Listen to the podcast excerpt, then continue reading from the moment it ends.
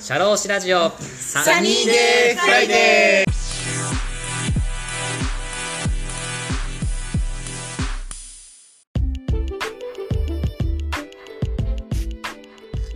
この番組は国内海外問わず放浪が大好きな国際派社労士 DJ のポッドキャストです。明日から週末だとウキウキするようなそんな昼下がりの金曜日の気持ちになれるトーク番組を作っていきます。番組へのメッセージご意見ご感想番組で取り上げてもらいたいトピックなどなどどしどし応募しております。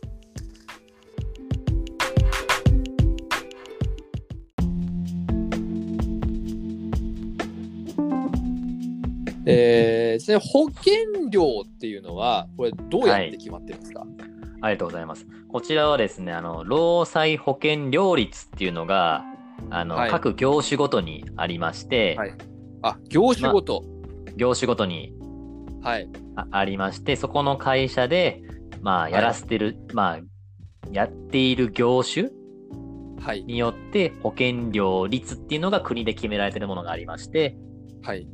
そちらの保険料率に対して、そこの従業員さんで払ってあげている給料はい。の総額、はい給料の金額の総額を、まあ、まあ、何百万、何千万って払ってる、まあ、会社さん多いと思うんですけども、はい1。年間で払ってる保険料、あーお給料の額の総額があると思うんですけど、はいそちらを、えっ、と、1000円未満は切り捨ててもらって、はいそれを保険料率にかけてもらった額を1年間の保険料ということで払ってもらうはい。って感じになってると思います。そうですね。はい。まあ、ちょっとなんか、なかなか難しかったかなと思いますが、例えば、いはいはい例えば、えー一般的な小売業ね、小売業で、はいえーお給料を毎月20万円、いや、違うな、え1年間でじゃあ300万円、えーお給料払ってるとします。はい。で、えー300万のお給料払ってる、えー小売業だと、小売業の、えー労災保険料率はさ1000分の3だったと思いますので、はい。えー300万円かける1000分の3で、え1年間で9000円が保険料率になりますね。そうですね。はい。まあ、もし300万円のお給料が、えー10人雇ってたら、えー9万円が保険料というふうに決まっています。そうですね。はい逆、逆に質問していいですか？はい、どうぞ。じゃあその労災保険料というのは、会社さんは毎年どのようにして申告して払うんでしょうか？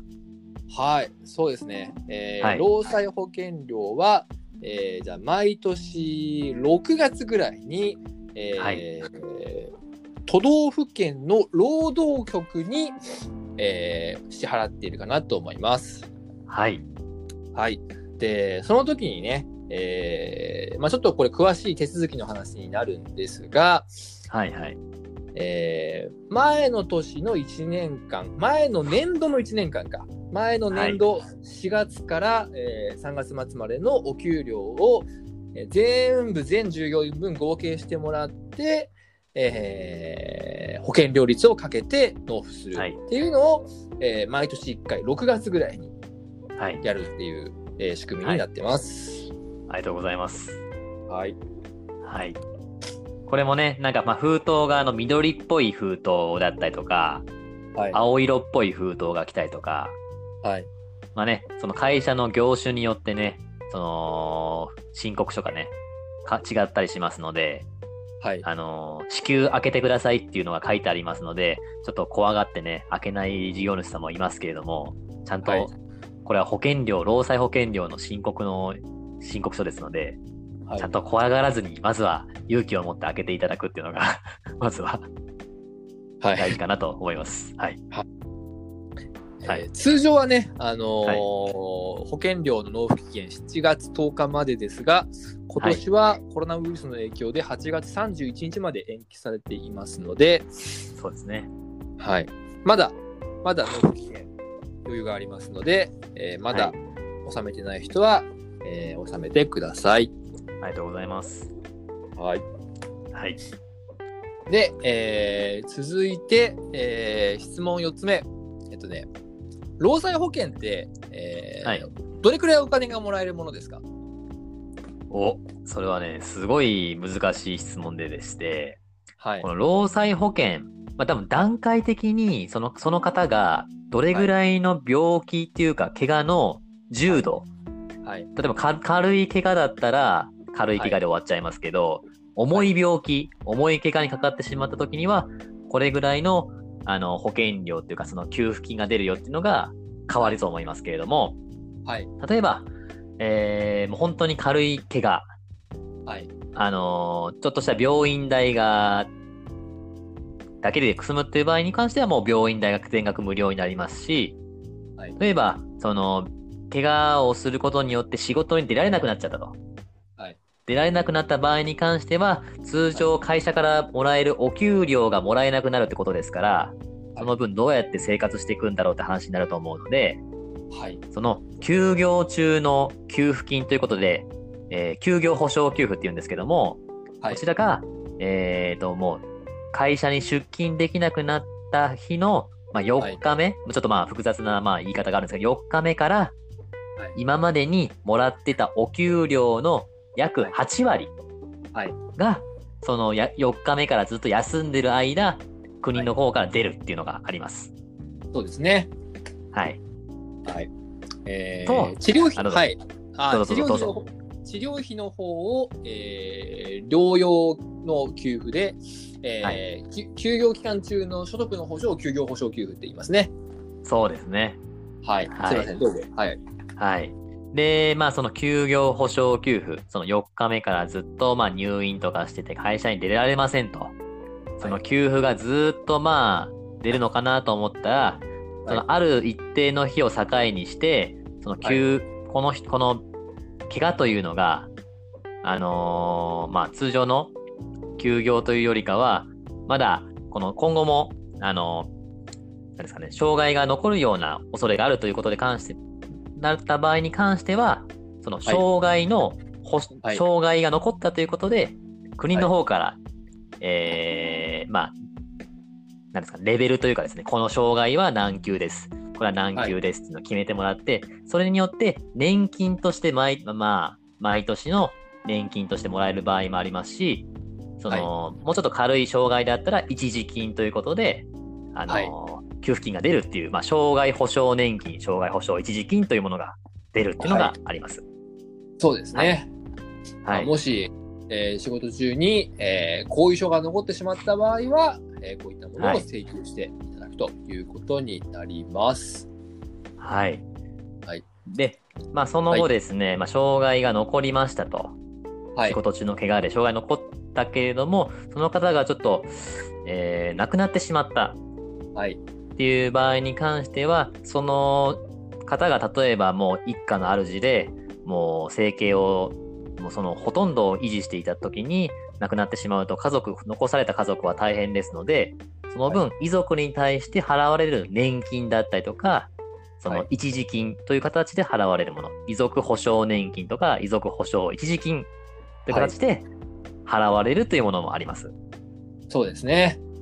はい。これね、えー遺族保障年金の金額っていうのは、遺族の人数で決まってくるわけなんですけれども、まあ、はいはい。社労士試験の勉強中の方はいろいろこう語呂を使ってね、覚えていただいたりとか、えーしたのかなと思います。はい。で私はもう忘れました。あの、そうですね、あの、ね、その障害の等級とかによっても、その障害保障年金、障害保障一時金に違いますし、先ほどね、あの太田さんがおっしゃってた通り、遺族が何人いるかによって、年金の日数だったりとかもね、はい。違ったりもしますので、でも難しいですね、覚えるのがね。そうですね。一応今手元に受験勉強のノートがあるので、はい。えー見てみると、えー遺族1人の場合は、えー平均賃金の、えーはい153日分、はい。で、2人だと201日分、3人だと223日分、4人だと245日分の年金がもらえるので、まあ、はい意外と少ないですよね。あのーまあ、そうですね。年収の、一人で、遺族1人だったら年収の半分以下だからね。うん。意外とそんなに多くないということです。ああ、そうだね。うん一応、プラスで、えーっと、遺族特別支給金っていうのがプラスアルファでもらえる、でこれがまあ、えー300万円出ますね。はい。はい、300万プラス、えー初年度はだから300万円がプラスされて、えーそこからは、えーこの平均賃金の何日分っていうのが毎年もらえますよっていう形になります。はい。はい、まあ一応ね、国の方、まあ会社が払ってる保険料で、そのもし、あのー従業員さんが労働災害認定された場合には、こん結構ね、国から手厚く、うんまああのー通常その方が生きてたとか、通常働ける時の、まあ保証として、まあかかベースっていうかカバーするものが何個,、まあ、何個かあるっていうことがね、まあわかりますよね。そうですね。はい。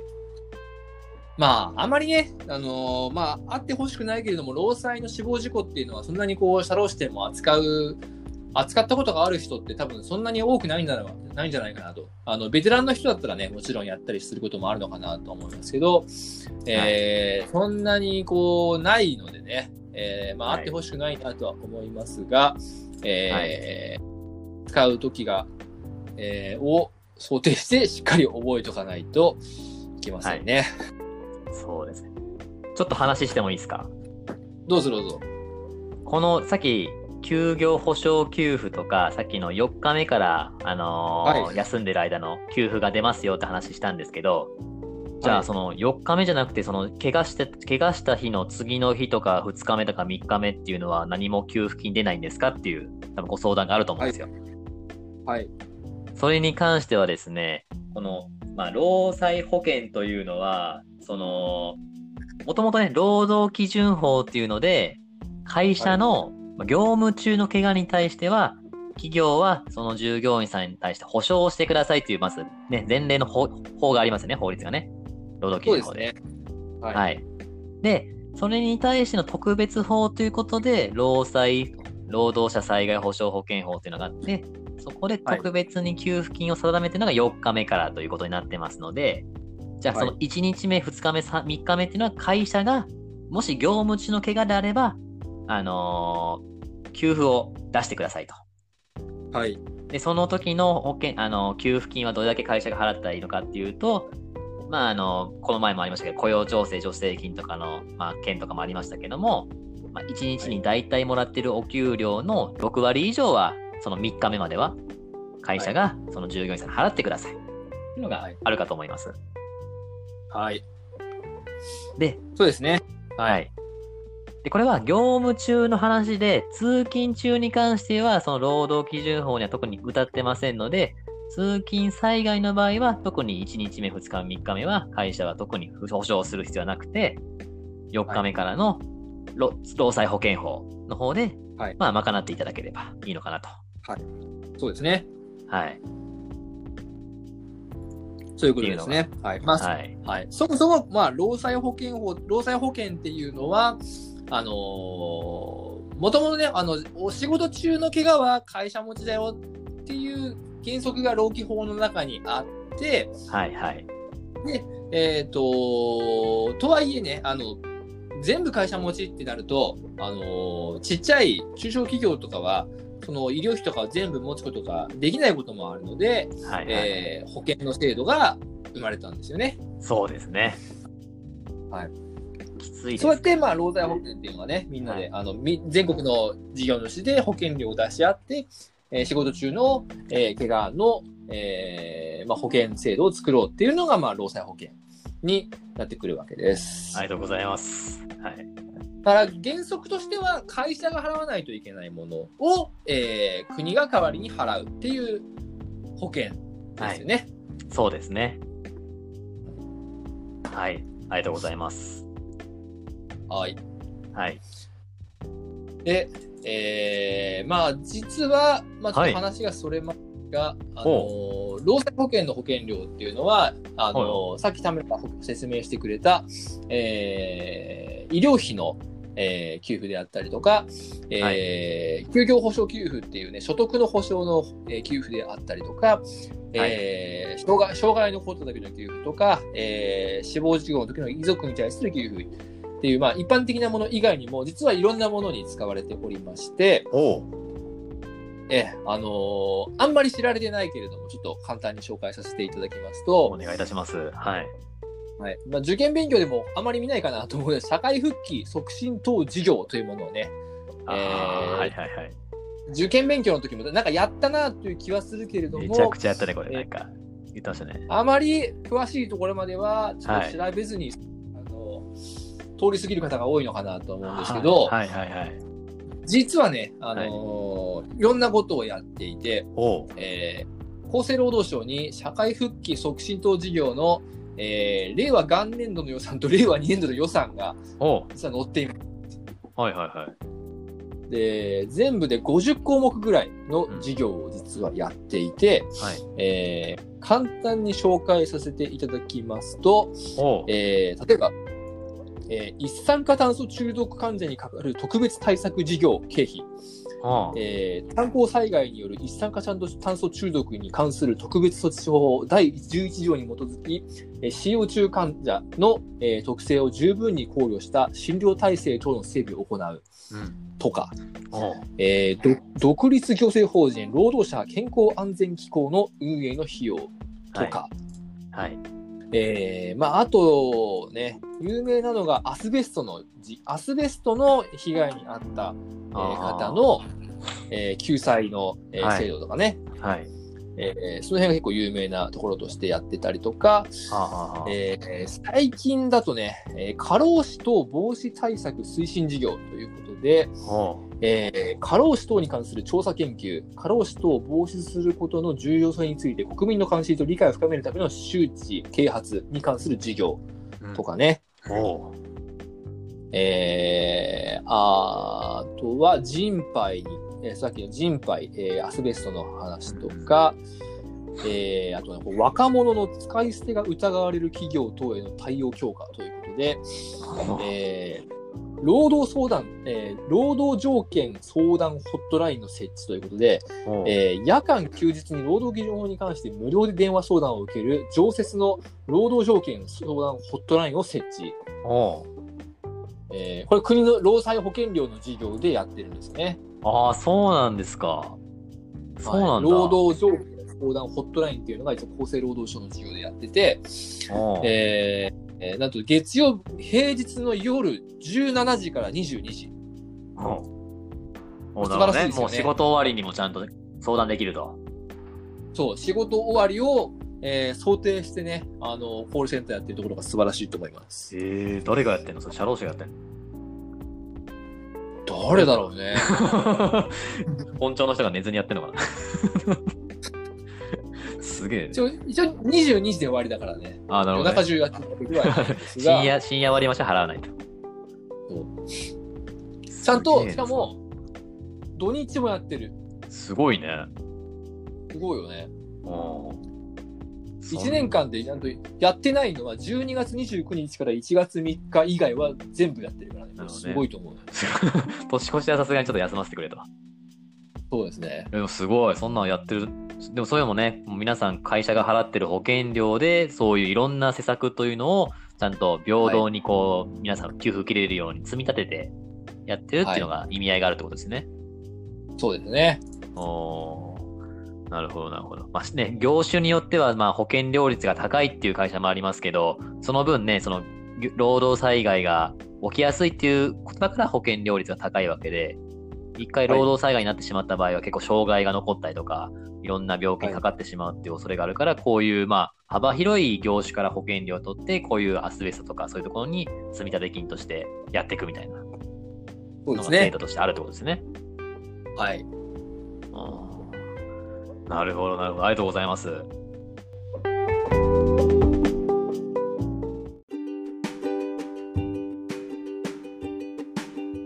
いかがでしたでしょうか？次回もこのお話の続編をお送りいたします。魅力的なお話たっぷりです。お楽しみに。